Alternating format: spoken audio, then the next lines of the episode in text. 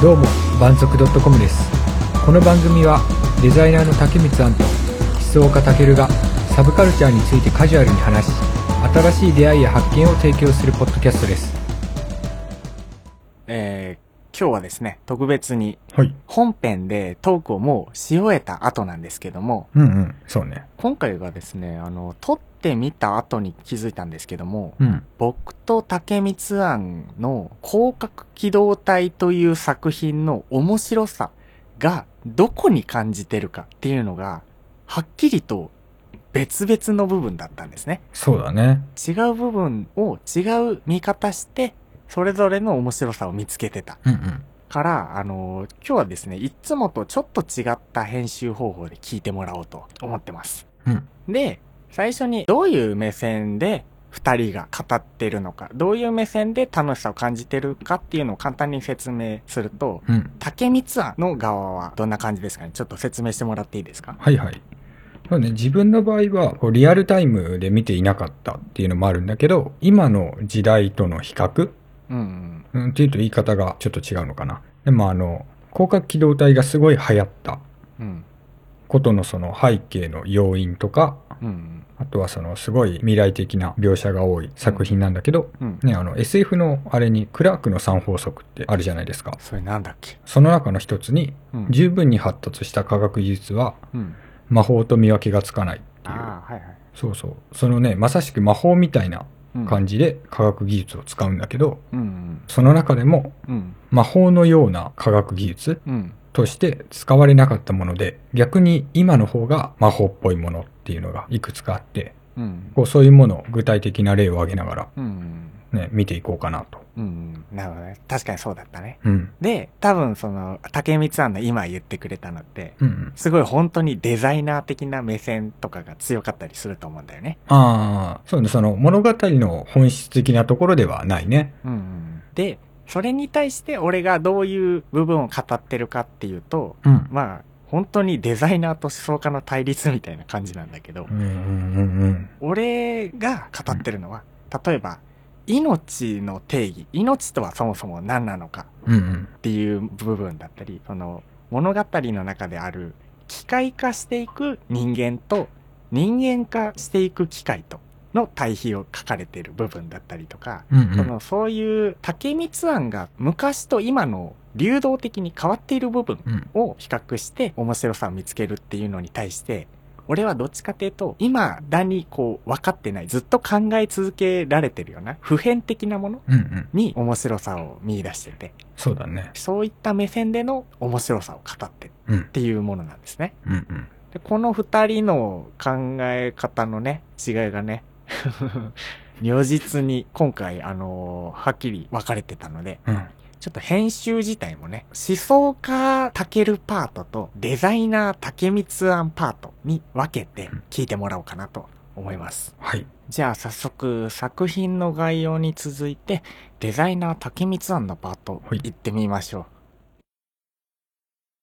はい。というわけでう。はい。今日は4月の7日にあの実写映画が始まる広角機動隊、はい。ね、映画のタイトルは「ゴースト・イン・ザ・シェル」だけどうん。こうそれのね映画が始まる前にうん。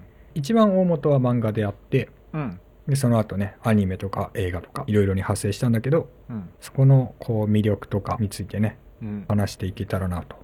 そうだね。うん、まずは、その広角機動隊ゴースト・イン・ザ・シェルがどういうストーリーなのかっていうのをね簡単に説明してみましょう。そうですね。簡単に説明すると、今より数十年後の技術が発達した体まで細胞化するような未来。うんで、公安休暇と呼ばれる警察的な独立した組織が、えー草薙素子というね、隊長を中心に話が進展していく、犯罪を解決していくというストーリーです。そうだねざっくりすごいざっくり言うとあの刑事物に当たるのかな？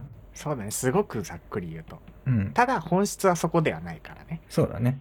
ちなみに僕はアニメから見てて、SF アニメとしては、うん、もう、ナンバーワン、ツーのナンバーワンレベルで なんか前もナンバーワンツー言ってたね。そう。もう1位がね、ちょっと決めれないんだけど、うんうん。かなりもう金字塔的な作品だからね、これは。そうだね。もう、めちゃくちゃ面白い作品です。うん。何が面白いのか、何がすごいのかっていうのがね、そもそもこの作中にテーマが、大きなテーマがあって、うん。人間とは何なのかとか、人間と機械の違いは何なのかとか、そういうものであったり、うん。すごく哲学的な要素が含まれている作品なんですけども、うんうん。で、それがまたリアルにも感じるし、実際にもう10年以上前の作品だけど、うん。今、2017年になって、あれ？ちょっとぽいみたいな、はいはいはい。なんだろうね、先見性があったようなアニメだよね、うんあれは。作品だよね。うんうんうん。そうだね。はい。そうね、あの、概要とかについては、うん、多分そういうね、こう検索をしてもらえれば、多分分かりやすいものうん、がね、いくつも上がってくると思うんだけど、うん、まあその中でのその魅力だよね。うん、うん。ここが面白いとか、その実際興味を持って見てみようかなって思った時に、うんこういうところをこう気にしてというか気に留めてみると、うん、あの、もっと面白くなるんじゃないかっていうのをうん。説明できるといいかなと思っております。そうだね。うん。まだ見たことない人も多いだろうしね。そうだね。あの、シリーズとしてちょっと本数が多すぎて、うん。どっから手をつけたらいいものかっていう。そうだよね。うん。あれだよね。最初に漫画があって、うん、その次に映画化されたんだよね。そうだね。ゴースト・イン・ザ・シェルっていうアニメ映画になって、で、うんその時の監督が押井守さんね。うん。もうパトレイバーとかうるせえやつらとかスカイクロラとかそうだね。の監督が、えー映画化したんですけども、うん。その次にイノセンス。うんうん。これまた押井監督ね。うんっていうのがあって、で、そこから次にアニメ化。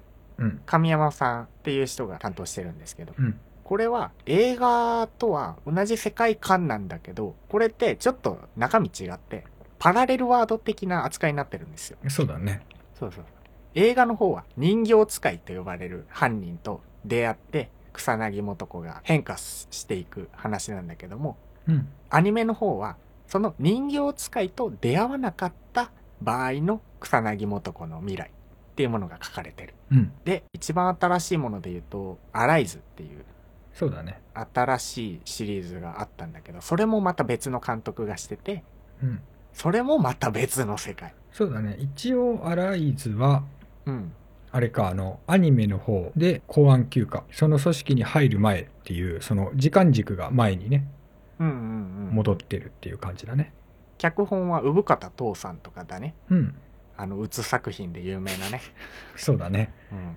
そうね。で、一番最新が新劇場版っていう体で確か出ていたね。アライズの次みたいな感じで。公安休暇になる前の直前みたいな。はいはいだから、あの、アニメシリーズのその擬態うん、うん。になった時みたいなのが、あの、新劇場版の最後で描かれているよ。はいはいはい。なんだろう、広角機動隊ってね、その、たけるさん大好きだっていうのもあるし、うん。あの、すごい、こう、ね、大流行りしたアニメなんだよね。うんうんなんだけど、うん。うん。結構その、時代的な要因っていうのも強かったのかなってほ思っていて、う。うんうん。もちろんその、なんだろう、たけるさん言ってたうん、その人間か機械かみたいな、うん。ねそういうその、ある種哲学的な部分うん。っていうのももちろん深くて、あの、ね、大事な部分なんだけど、うんうん。あの、圧倒的なうん。未来感みたいなのが、うんうんうん。あのアニメあるじゃないですか。そうですね。そうそう。で、ちょうど時代的にも、まだね、今ほどインターネットというものがうん。普及していない時代うんうんで、あそこまでその、インターネットというかその電子の世界うん。うん。を駆使したうん。その描写うん。が描かれているっていうので、うん。すごいその未来に対するあの予測っていうか、そうだね。あの、その希望みたいな。希望でもあり、継承でもあったね。うんうんうん。我々のね、その大きくなったというかね、うん。うん。未来はこういう世界なのかもしれないっていう夢うん。がすごい強かったうん。そういっ。た意味で言うと、あの、同じような位置づけで、レインとかもあるよね。ああ、そうだエね。スペリメント。うん。うんうん。確かに時代はそういう時だった。うん。だから、あの時代にああいうものが出てきたっていうのは、うん。すごいよね。そうだね。で多分そこを支えたのがうん。そうそのちょうどインターネット聡明期みたいなねうんうん。そうであの同じようなあのざっくり同じようなのであのサイコパスってあったじゃないですかうんうんであれも流行ったは流行ったんだけどうん。うん。あの流行りに切らなかったその広角機動隊ほどねそうだね。そこってやっぱりそこの時代の差っていうのも大きいのかなという気はしていてうーん。なんだろうその、うん。テーマとしてのいろいろっていうのもあるとは思うんだけど、うん。まあ、なんなんかこうその今たまにネタに上がるものうん。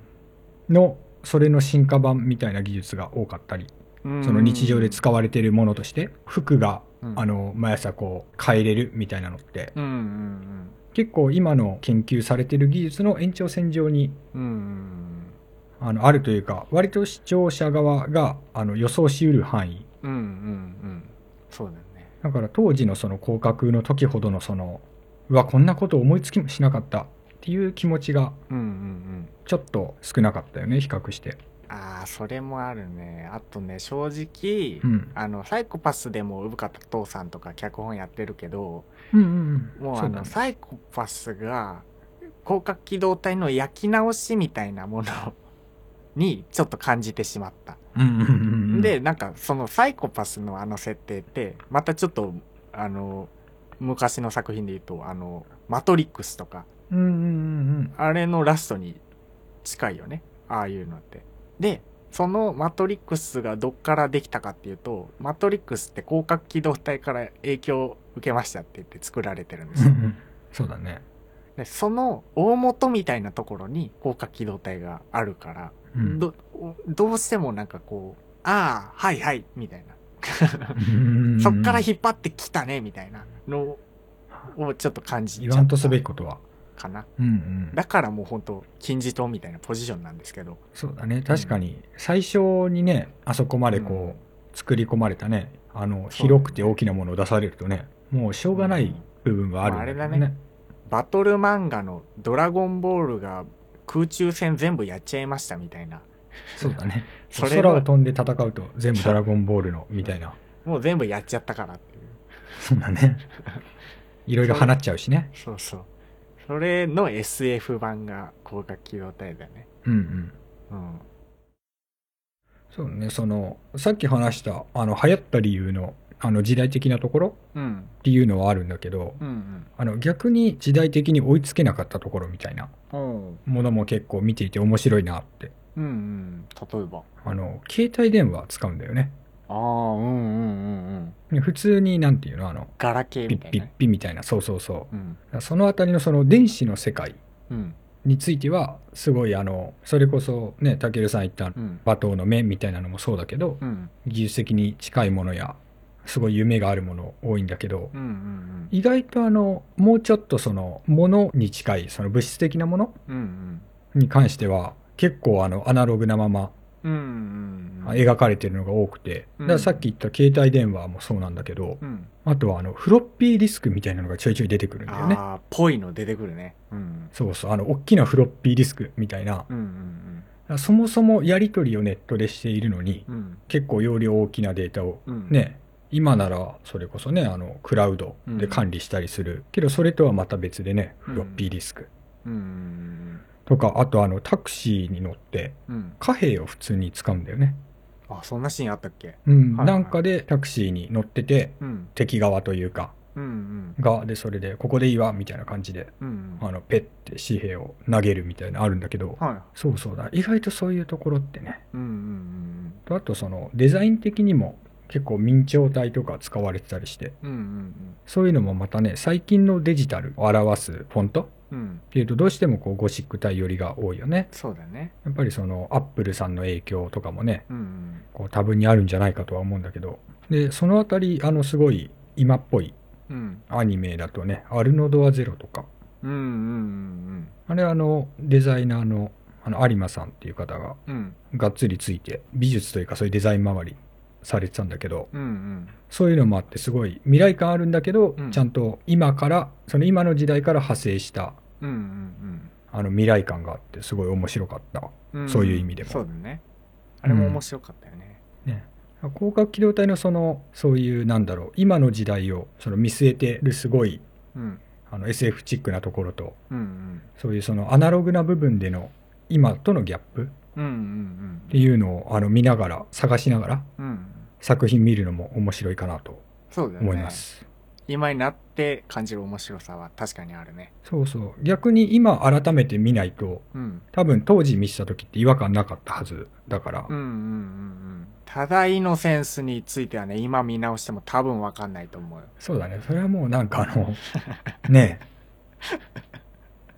え でもあのたけるさんが思想家としてねはい。世の中の皆さんに流し入れるようになる頃にははいはい。多分ペロッとねああ。分かるようになってるんじゃないかなと。まあ、あれですよね。うん、神は永遠に幾何学するとか、俺、ふと言葉がポロッと出ちゃうみたいなね。ポロッとね。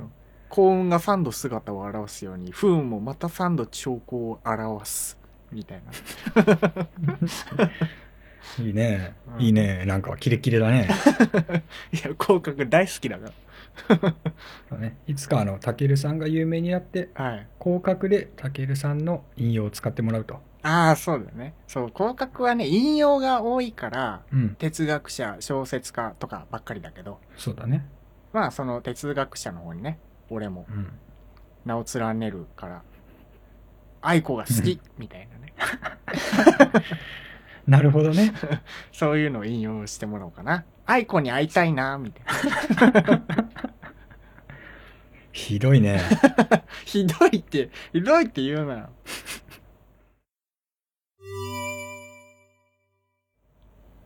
まあ正直言ってしまうと、うん広角機動ってめちゃくちゃ大好きだし、産方父さんとかも俺めちゃくちゃ大好きなんだけど、うん。うんうん。でも、広角機動隊アライズは、あの、マジクソ作品だと思ってる。えー、そう？あのね、相当ダメだと思う、俺あは。本当に？あうん。あ何がダメかっていうのを、ー。うんすごく簡単に説明すると、うん。うん。アライズ以外の作品って、うん。草薙素子とか、もう一人の主人公的存在のバトとかがね、うんうん。全身擬態、もう脳みそ以外は全て機械になってますよっていう存在なんだけど、うんうん。そういった人たちが、あの、もう人間らしく書かれてるのね、普通は。うんうんうん。ただ、、戦ってる時に腕が吹っ飛んでもげたりとか、はいはいはいはい。体が潰れてとかそういうのはあるんだけど、うん。で、アライズ以外の作品は人間として書く部分と機械として書く部分うんうん。が分かれてて、うん。で、例えば何かの普通の日常的なやり取りをしますうんうん。って時に皮肉を言ったりするのはね。はいはいはいはい。皮肉だったりブラックジョークを言ったりするっていう。うん。で、これ僕の感想なんですけど、あの、機械に皮肉とかブラックジョークってなかなか通じないんですよね。うんうんうんうん。ただ、それを、その全身擬態の草薙素子や馬頭がすることによって、うんそういった部分で人間らしさを表してる。はいはいはいはい。しかも、そのセリフがもういちいちおしゃれなんですよ。そうだね。そう。で、そういうおしゃれさを持ってるんですけど、うん。アライズの方は、オープニングだったり絵だったりがすごくおしゃれなんですけども、うんうんうん。例えばやりとり、さっきと同じように日常会話でやりとりするときに、今までであったら皮肉を言ったであろうっていう部分で、とりあえず殴り飛ばすんですよ。だから、うんその人間らしさと書かれてる部分と機械で書かれてる部分が逆になってて、うんすごい薄っぺらいな。うん。思っちゃったんですよ言うね。言うね。これは多分ね、あの、広角機動隊だからっていう、僕が好きだった広角機動隊がそういう部分だったんで、はいはいはい。それがごっそりなくなっちゃってるっていう。ああ、なるほどね。そうそうそうそう。取ってつけたかのようなおしゃれ。あのね、音楽はコーネリアスさんなんだけどね。うん、コーネリアスさんの音楽もいいとは思うんだけどね。うん、わかるわかる。その全体のその作風としてっていう話だよね。うんうんうんうん。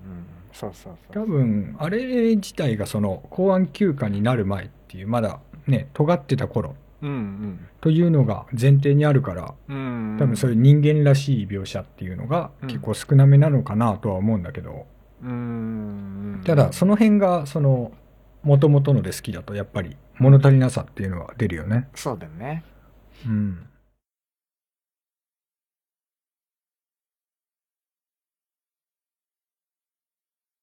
本当にすごく細かく作られてて、うんうん。で広角の何がすごいかっていうとなんだろう先見性みたいなすごい未来感とかもがっちり作られてたりするんだけどそれと同時にエンターテインメント性っていうのも一緒にあるんですようんうん。例えばさあのもう脳内の会話とかができるんですよね作中ではうんうん。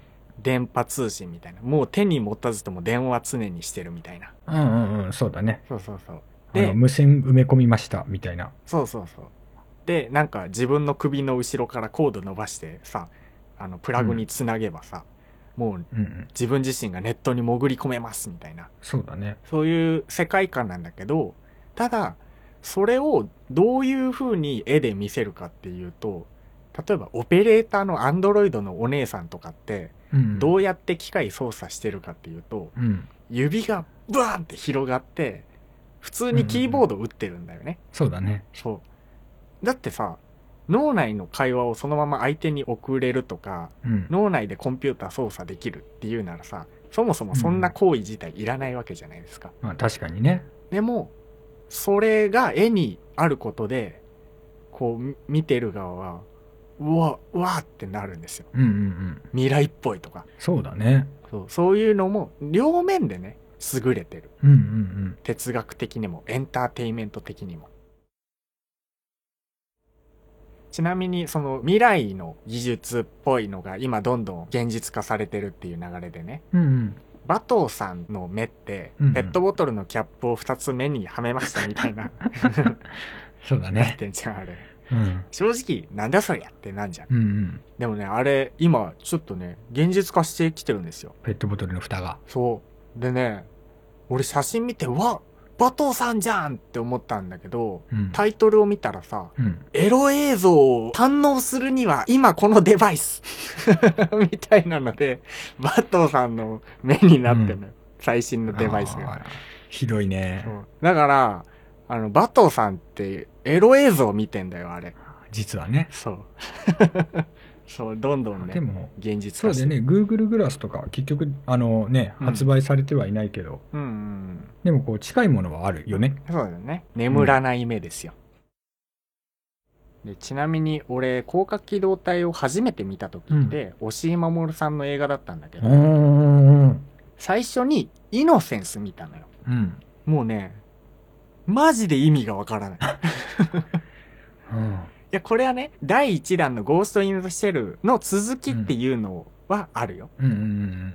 で、そもそもね。そう、ゴースト・イン・ザ・シェルから、草薙素子が公安休暇からいなくなった後の話で、うんあの、イノセンスでいきなり草薙素子を探してるみたいなのが前提にある上でストーリー進んでくっていう、ただ俺が知らないだけの難しさもあるんだけど、それとは別にね、あの、セリフがね、いちいち全部難しいんですよ。あイノセンスのセリフって、あれこれ6割ぐらい引用じゃないかなっていう作りになってるんだけど、あ。うんうん。哲学者とか、いろんな小説家の人とかのね、うん。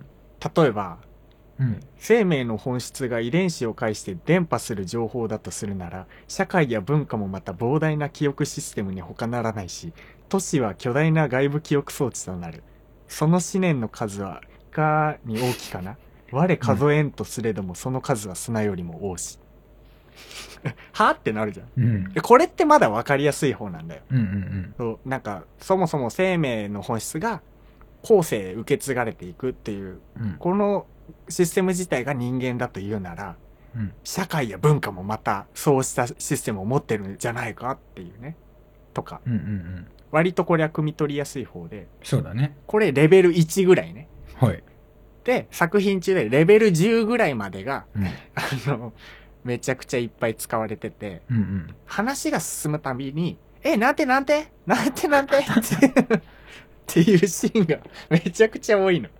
そうだね。あの、本編、うん。アニメの方もあの、引用とか、うん。まあ、要所要所に入る、そんなに多くはないけど。あれね、サリンジャーとかね。そうそうそう。うんだけどあのそもそもの会話のベースとかがうん。全部世界観分かってるよねみたいな感じでうんうん。あの普通の会話をするよねそうだね。でもアニメの方はそれをすごくうまく消化してると思うけどね。うんうんわかりやすく。あのなんだろう集中して見てればうん。もちろん分かるんだけどうんうんうん。ちょっと目を離したり他事考えてたりするとそうそうそうそう。あの、途端にねながらみとかできる作品じゃないから、これ。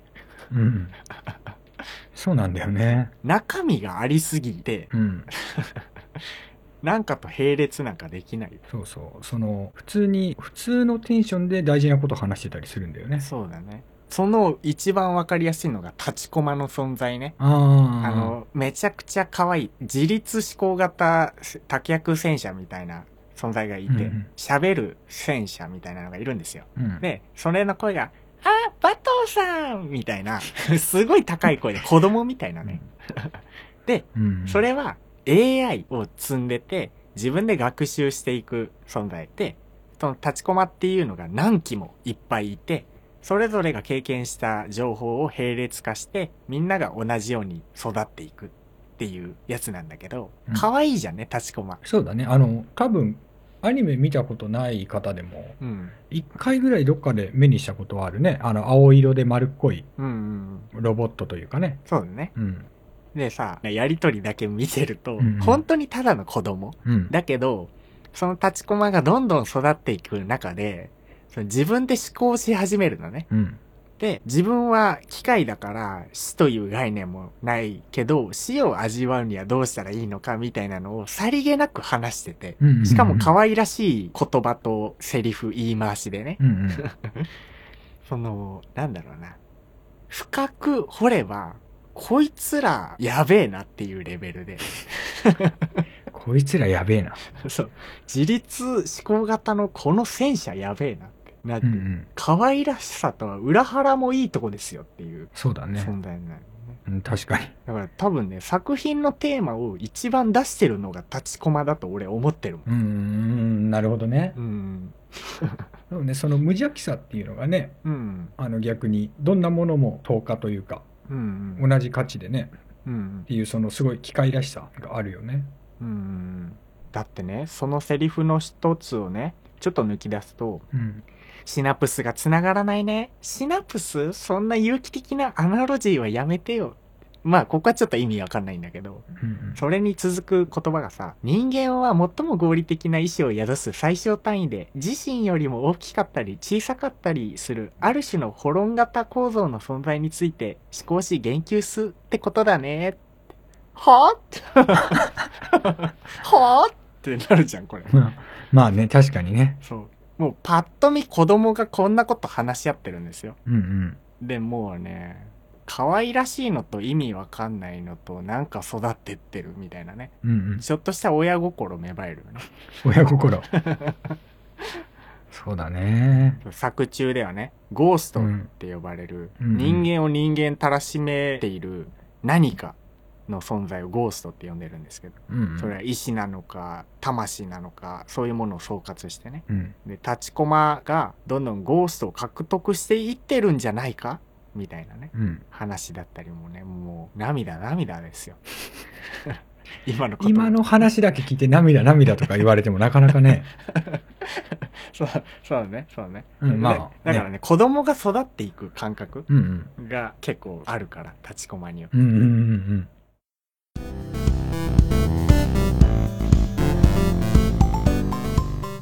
ちなみに、広角機動隊の世界観っていうのは、その、同じ作者が同じ世界観で別の作品を書いてるっていうのも結構あって、うんうん。それこそ何回か放送でも出てる東のエデンとか、うんうんうんあとはゴーストハウンドとか、あとは RD 洗脳調査室とかね、うん。なんかいろいろ広角の機動隊パラレルワールドみたいな、広角の機動隊って 光学機動隊のパラレルワードみたいなものがいろいろ作品にあって、アップルシードとかもそうだよね。ああそうだね、うん、かなり。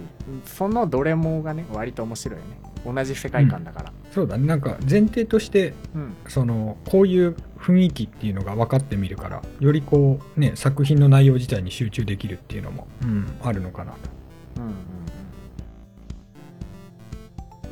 いやで、あの、広角機動隊をまだ見てないって人がどこから触れるべきかうんうん。で、まあいろいろ作品あるからね。そうだね。竹光庵としてはどこをおすすめしたい？うーんアニメかな。おうおうアニメのどれ？いや一期からだからスタンドアローン。はいはい。コンプレックスから。そうだね。そこはね、俺も完全に同意します。うーん。アニメシリーズで一番面白いのが、その、広角機動隊スタンドアローンコンプレックスっていう笑い男の事件、回がもう最高だと思う。そうだね。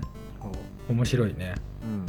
並列化した情報の果てにあるのは何なのかというね、うん、そういうところを注目してもらえればと。